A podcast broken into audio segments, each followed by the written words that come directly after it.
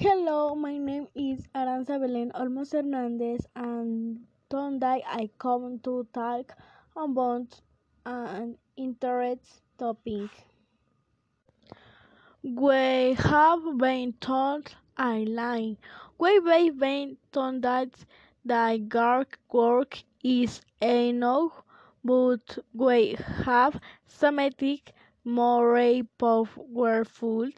The creativity promise new movements, change the stability, rain, routine.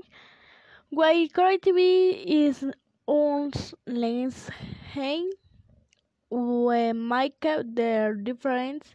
The consumption of vitamins slow by moderate everything why misery no with spread enjoy the sport.